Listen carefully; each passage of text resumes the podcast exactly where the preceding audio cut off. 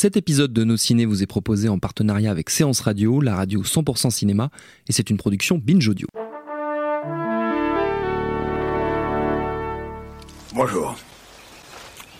C'est moi Orson Welles. J'aime pas trop les voleurs et les fils de pute. Salut c'est nos ciné, votre rendez-vous avec le cinéma qui depuis presque 30 ans, depuis l'an de grâce 1990 précisément, a ses sens en éveil dès qu'on nous propose d'embarquer le temps d'une séance en salle à bord d'un sous-marin. La faute évidemment notre chouchou d'amour John McKernan et sa poursuite d'Octobre Rouge imprimée au fer rouge dans nos mémoires. Alors certes, bien souvent nos espoirs et notre entrain furent violemment douchés par des productions assez catastrophiques, à des années-lumière de l'indépassable modèle précité, mais quand même à chaque fois on y retourne, on replonge sans mauvais jeu de mots et nous avons une nouvelle fois tenté l'aventure avec Kursk, le nouveau film de Thomas Winterberg dont nous allons causer tout de suite avec un trio de plongeurs en eau trouble réunis ici à l'antenne Paris. David Honora, salut David. Salut. Stéphane Moïsaki, salut Stéphane. Salut Thomas. Et Perrine Kenson, salut Perrine. Salut Thomas. C'est nos ciné épisode 158 et c'est parti.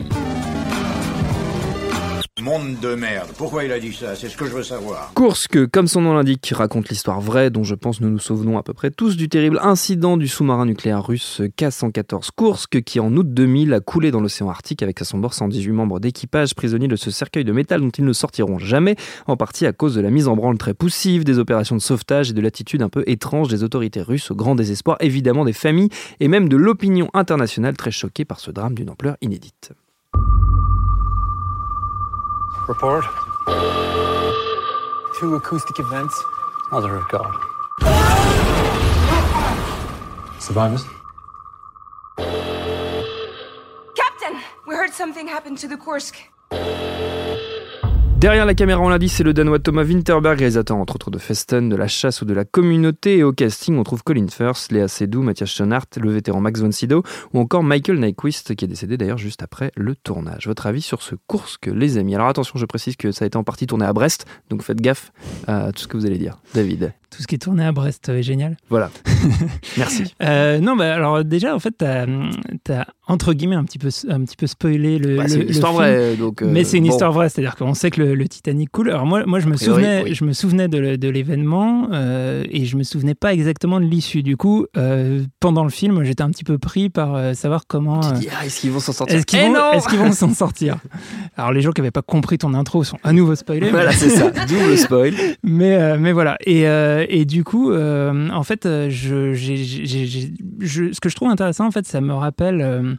j'ai, l'impression que le film s'inscrit dans une sorte de, vieille tradition du cinéma de studio, je dirais, de, l'âge d'or hollywoodien, où en fait, tu, tu, prends un très bon sujet avec euh, une histoire, euh, une histoire d'homme, de courage, etc.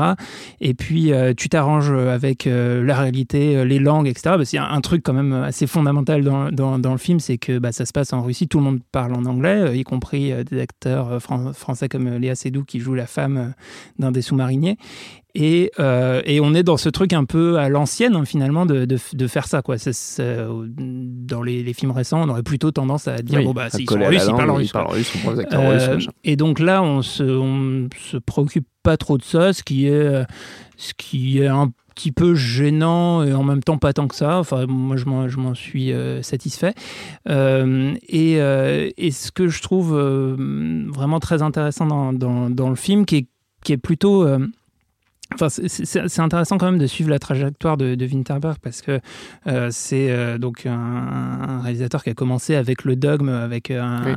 il a fait. euh, C'est un des fondateurs du dogme. bah, c'est un, un fondateur du dogme avec, avec Lars von Trier et en fait il fait le premier vrai film euh, euh, du dogme avec Festen. Euh, Le, le dogme, pour, pour raconter un petit peu ce que c'est, c'est un, un ensemble de, de lois de, de, de mise en scène qui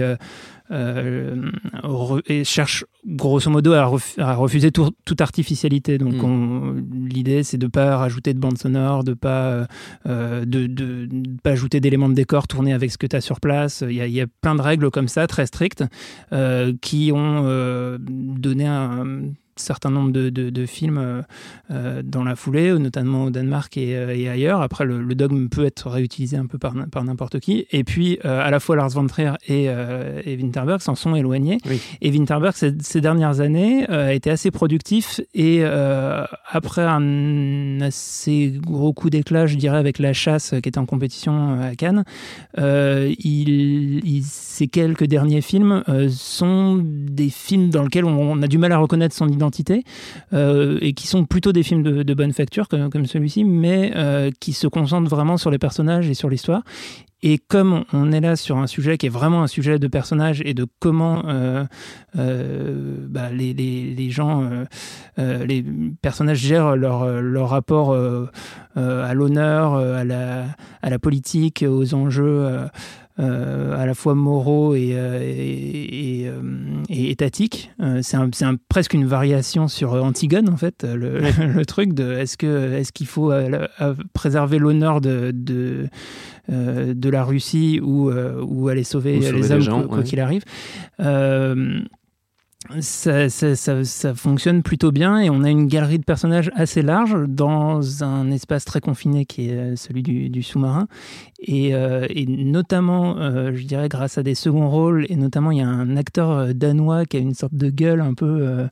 alors, je, suis incapable de ressortir son nom, mais il jouait d'ailleurs dans la communauté. et c'est celui qui raconte une blague d'ours polaire dans le film que je trouve très bon et qui, apporte un truc.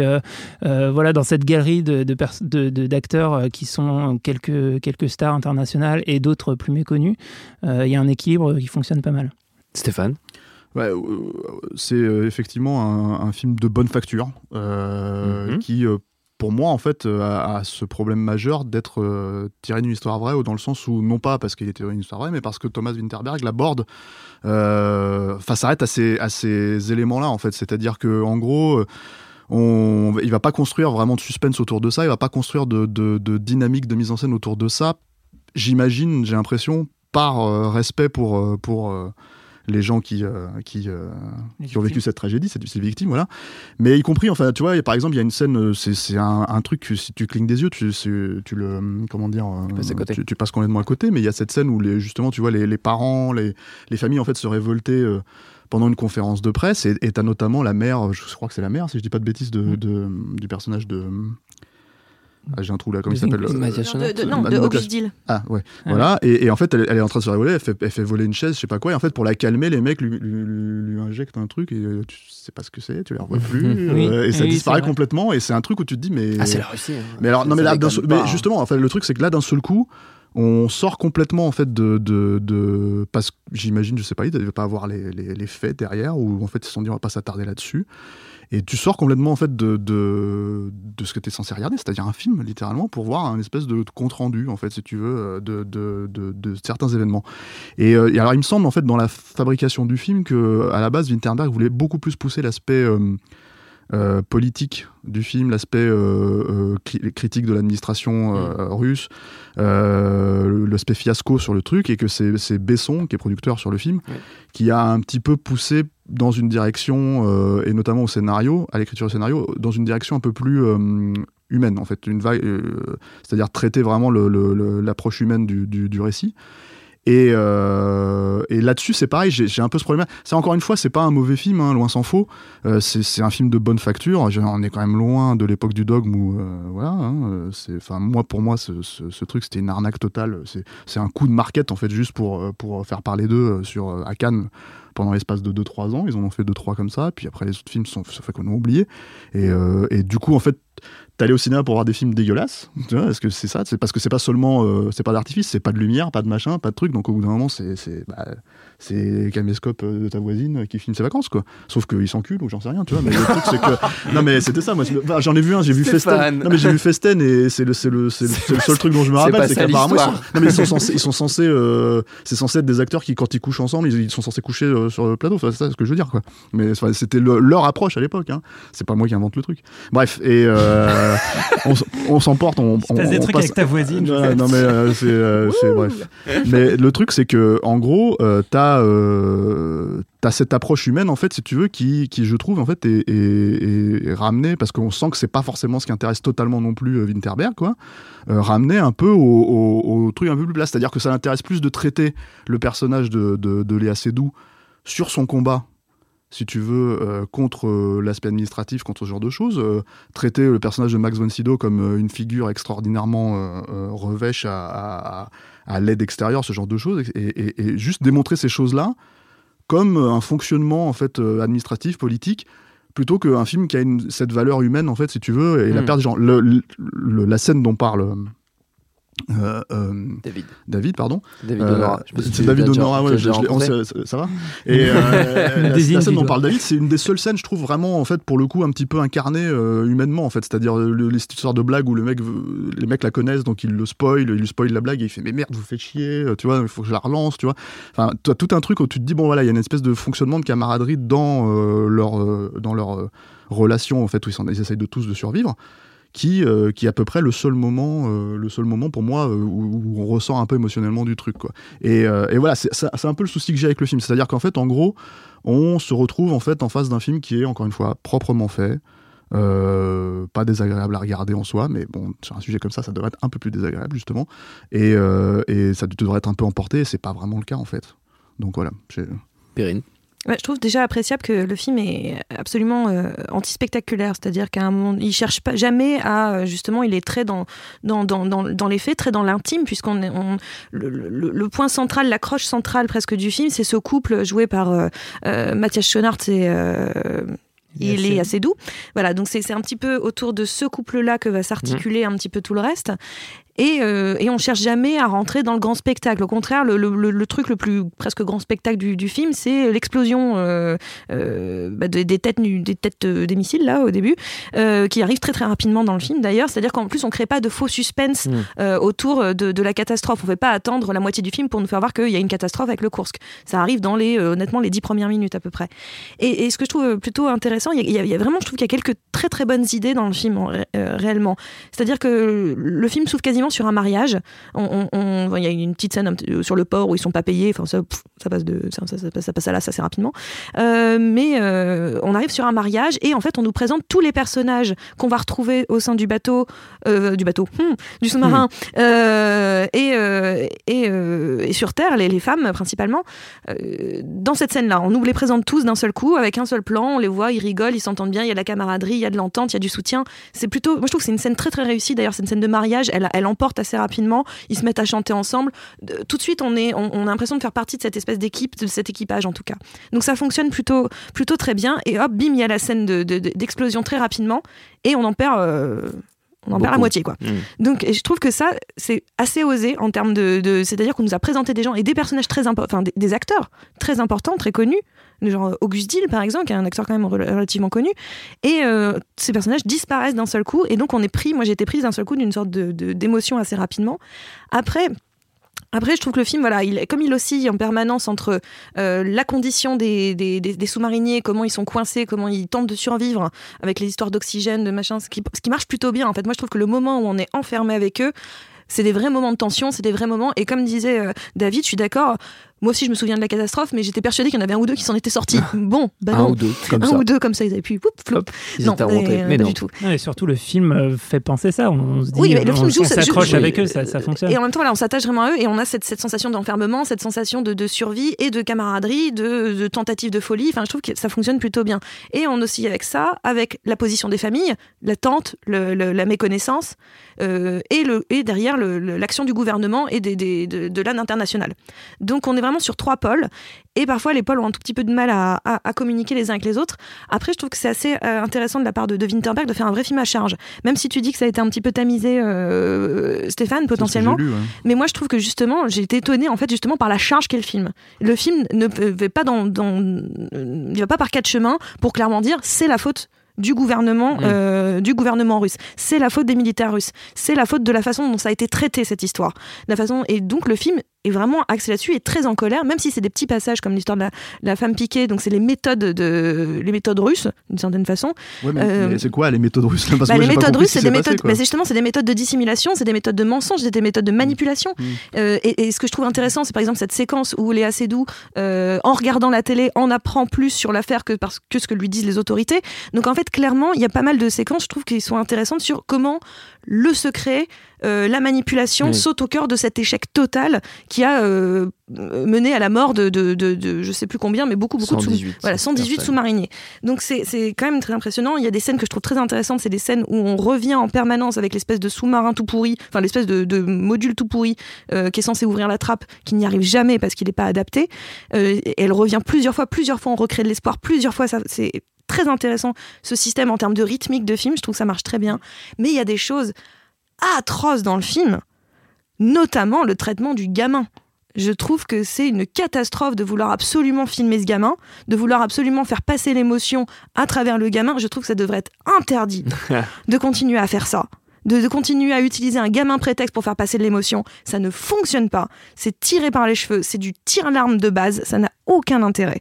Donc ça, vraiment, je trouve qu'il y a des grossièretés dans le film à ce niveau-là qui ne, qui ne servent à rien. Là où pour le, le reste, le film, justement, est très tenu. Le film euh, ne, ne, ne, part pas, justement, dans le truc complètement larmoyant ou complètement tra- une tragédie totale.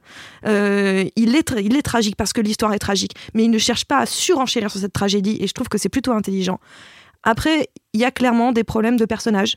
On a un- notamment Colin Firth qui n'est pas dans le même film que les autres. Clairement pas. Il est pas du tout, il ne se comporte pas comme les autres, il n'est pas du tout dans le même film.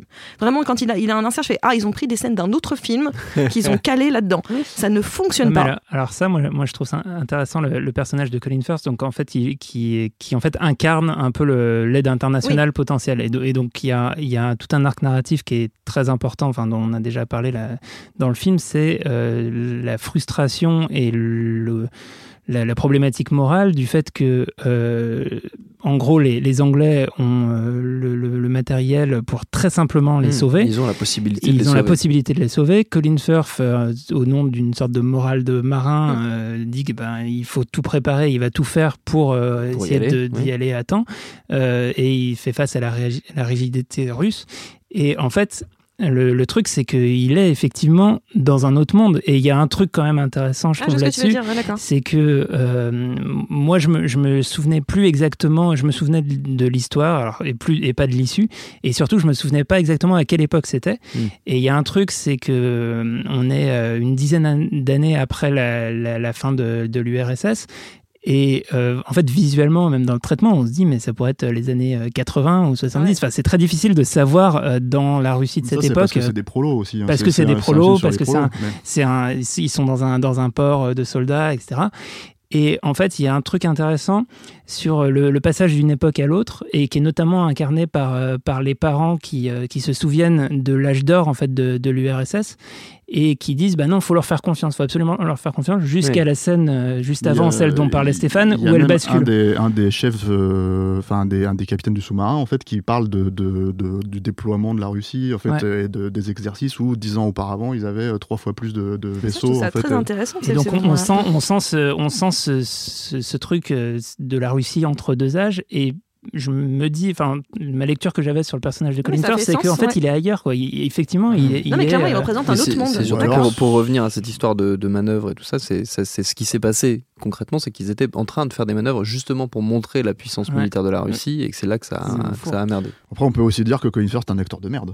Non. On peut aussi Non, dire ça. Ça euh, dépend des euh, films. non, Mais non, mais c'est clairement pas ça le problème, euh, c'est et, qu'il euh, est juste pas. Enfin, moi, je trouve qu'il est tellement en décalage. euh, Moi, je pense que ce personnage-là, il est exactement, il est pour moi, est- il a le même problème que, que Max von Sydow euh, ou que le gamin justement. En fait, c'est que en fait, ils sont censés représenter euh, euh, un bloc de pensée, en fait, si tu Mm. veux, qui, euh, Oui. qui, euh, qui pour moi. euh, c'est des idées plus que des personnages. Voilà, et le truc c'est que tu as le gamin en fait à la fin qui refuse de serrer la main de Max von Sydow, Ouais. tu vois, c'est un truc où tu te dis mais euh, ah bon à 10 ans en fait t'es déjà en euh, capable voilà. de. Et du coup, en fait, c'est effectivement, c'est une, une idée plus qu'une réaction émotionnelle en Mm. fait dans le film. Et c'est ça qui est, qui est- pour moi, c'est ça qui est toujours problématique dans. euh, C'est un peu forcé. ouais. Enfin, et- Oui, et- Mais et- tout est forcé pour moi en fait dans ce genre de truc. L'idée de l'idée de l'enfant d'ailleurs, elle est euh, elle est vraiment appuyée dans le film parce que le, le film s'ouvre euh, sur euh, euh, sur l'en- sur l'enfant Oui. et sur euh, le avec sa mère qui lui court après. Et en fait, le problème c'est que dans le reste du film, le personnage n'est pas du tout développé, donc il n'existe pas, l'acteur est pas extraordinaire, et enfin on, on le voit Ah non, pas de toute façon. contrefou. Donc en fait, il, il, il y a vraiment un truc théorique de son Mm. apparition au début à la fin, et puis C'est un truc très mécanique qui, pour moi, ne sert euh, littéralement euh, et à rien. Et je, je reviens juste deux secondes sur ce que tu avais dit, David, euh, sur, le, sur le, les, les- Vas-y. les- les nationalités différentes de tous les acteurs. Moi, je trouve qu'au contraire, ça marche très bien, cette idée qu'à un moment donné, euh, moi, je déteste ça. Enfin, J'en ai marre dans les films que d'un seul coup, on prenne des acteurs étrangers, on leur fasse, on leur fasse faire un accent russe. C'est ridicule. C'est Mm. vraiment ridicule à regarder. Donc là, au bout d'un moment, bah, qu'ils se mettent tous à parler en anglais avec leur accent à eux. Personne, ne cherche à trafiquer son accent. Mhm. Et ben, je trouve que c'est plutôt agréable à regarder parce que d'un seul coup, je me sens pas perturbée par un faux accent russe un peu dégueulasse. Là, au bout d'un moment, on voit très bien, euh, Léa Seydoux, ben, elle a un léger accent français, euh, très bien, machin, il a un, léger accent euh, euh, belge flamand. Enfin, euh, je, m'en fous en fait. C'est-à-dire parce qu'au bout d'un moment, le sujet, c'est pas tellement qu'ils soient Oui. russes en fait, c'est vraiment la tragédie de ces hommes-là dans, dans, dans, dans, dans cette, cette espèce d'épave au fin fond de l'eau et comment on survit. Donc finalement, peu importe leur accent. Donc je trouve que ça, ça, Parce fonctionne pas, en fait. Parce qu'on survit pas en fait voilà hein, parce que le le, Le le fond, 18 e spoiler le de fond de émission. le, le fond de l'eau Qui est le même, c'est comme l'espace C'est toujours le même, hein, mais oui, oui. toujours le même oui, parce qu'au cas où vous n'avez pas compris ils s'en Ils sortent ne pas s'en sortent pas. Euh, mais nous, oui, c'est ça qui est beau. Avant de se quitter, euh, chers amis, on va faire comme toujours un rapide tour de recommandations à destination de nos auditeurs. Pas d'obligation euh, forcément à rester dans le monde merveilleux et pas du tout anxiogène des films de sous-marins. Vous faites comme vous voulez. David, On commence avec moi, donc euh, je, je, de fait, quand je dis ton nom, c'est qu'on commence avec toi. Non, mais je, je vais pas passer en revue les, euh, les, les- les grands films de, de sous-marins parce que déjà en plus je crois que Stéphane en a un sous le coude. Stéphane en a un, il a mis Ouais, euh, les recos des autres.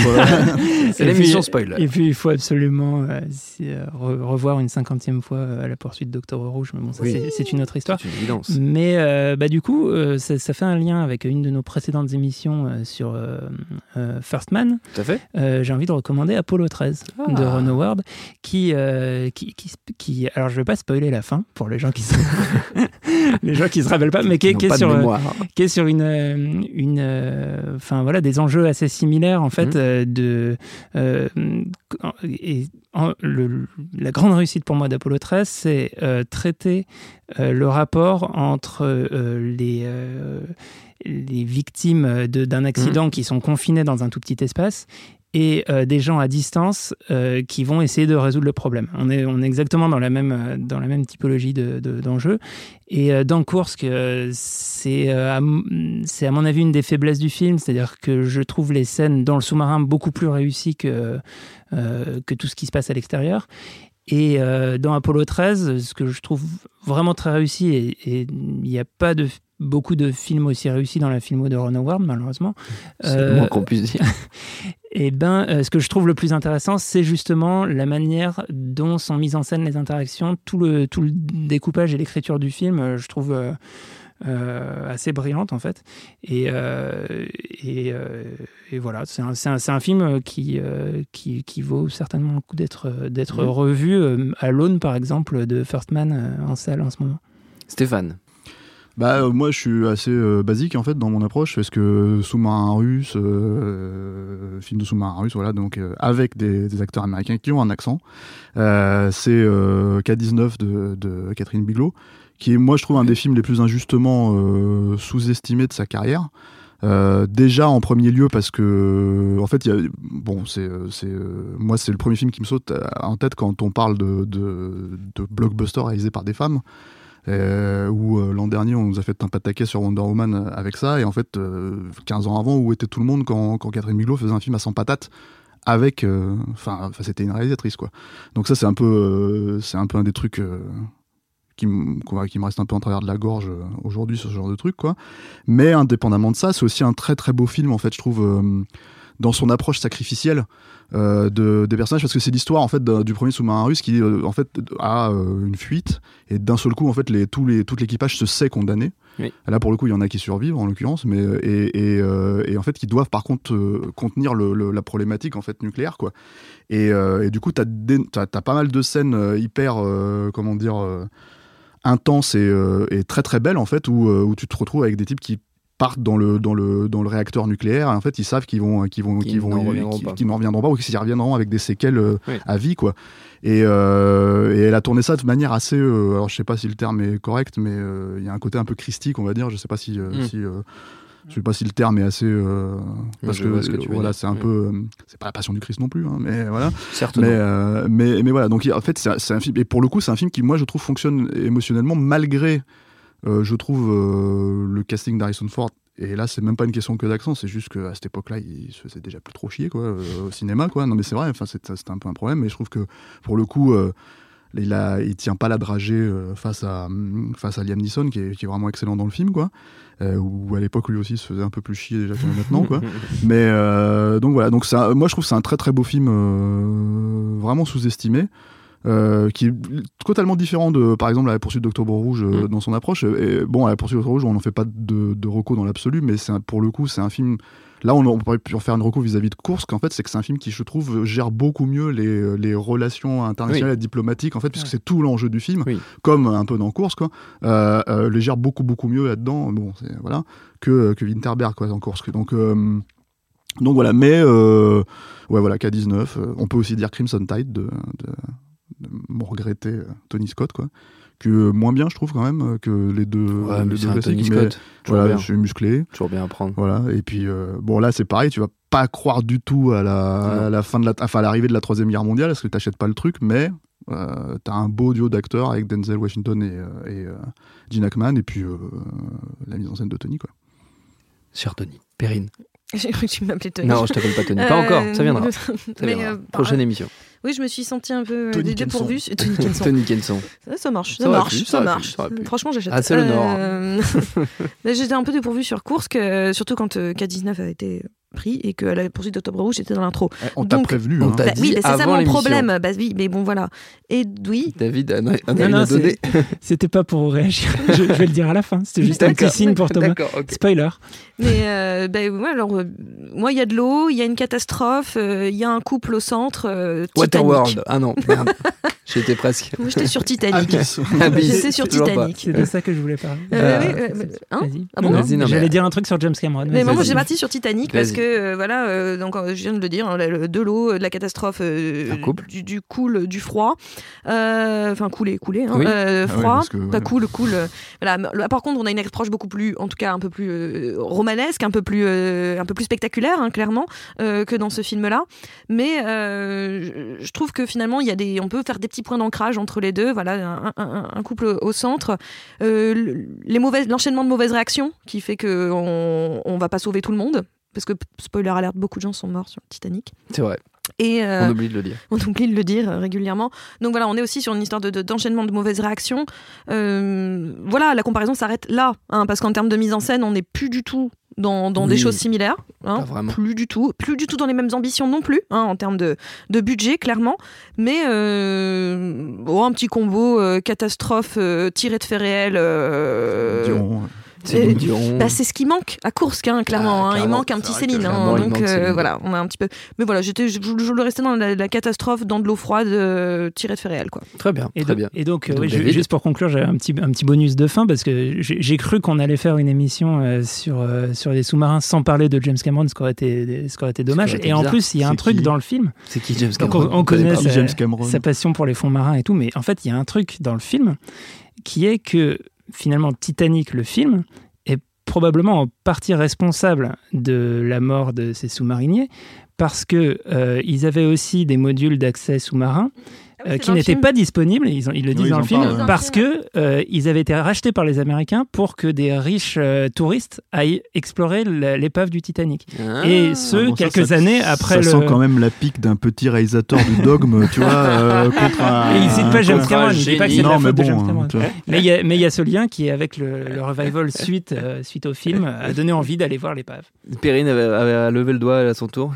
J'avais juste une toute dernière, toute oui. dernière mini chose, c'est que euh, il y a un film français qui va sortir dans pas longtemps qui s'appelle Le Chant du Loup, Mhm. euh, qui est un film de sous-marin aussi sur le sous un sous-marin nucléaire et qui est basé plutôt sur les gens qui ont une espèce de d'oreille absolue qui entendent les moteurs sous l'eau. Et donc c'est un film, ça va être un thriller euh, sous-marinier français qui débarque euh, en début d'année prochaine. Avec donc Le Chant du Loup, avec notamment François Civil, Omar Sy et euh, j'ai oublié la suite du casting, Ouais, mais il y a mal. des gens euh, plutôt pas mal. Et Reda Kateb et Mathieu Kassovitz. Très bien, Ah ouais. très bien, très bien. Eh bien, On suivra ça avec, avec attention. Merci Perrine, merci Stéphane, merci David, merci Jules à la technique. Notre temps est écoulé. Merci à l'antenne Paris pour l'accueil.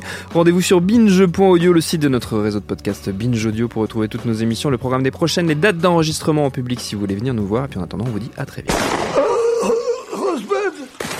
Binge. Et tout de suite, un message de notre partenaire Séance Radio. J'adore mon boulot. Vous êtes la crème de l'aristocratie française. Vous avez compris ce que je vous ai dit? Oui, cancer du poumon, inopérable. Next épisode, c'est le nouveau rendez-vous 100% série de Séance Radio avec Charline Roux et son équipe. On ferait mieux de rebrousser de main, les gars. J'ai fait du mal. J'ai compromis des missions. Des policiers français, que les acheter, pas les tuer. Next épisode, le mardi à 19h sur Séance Radio, est disponible sur toutes les applications podcast.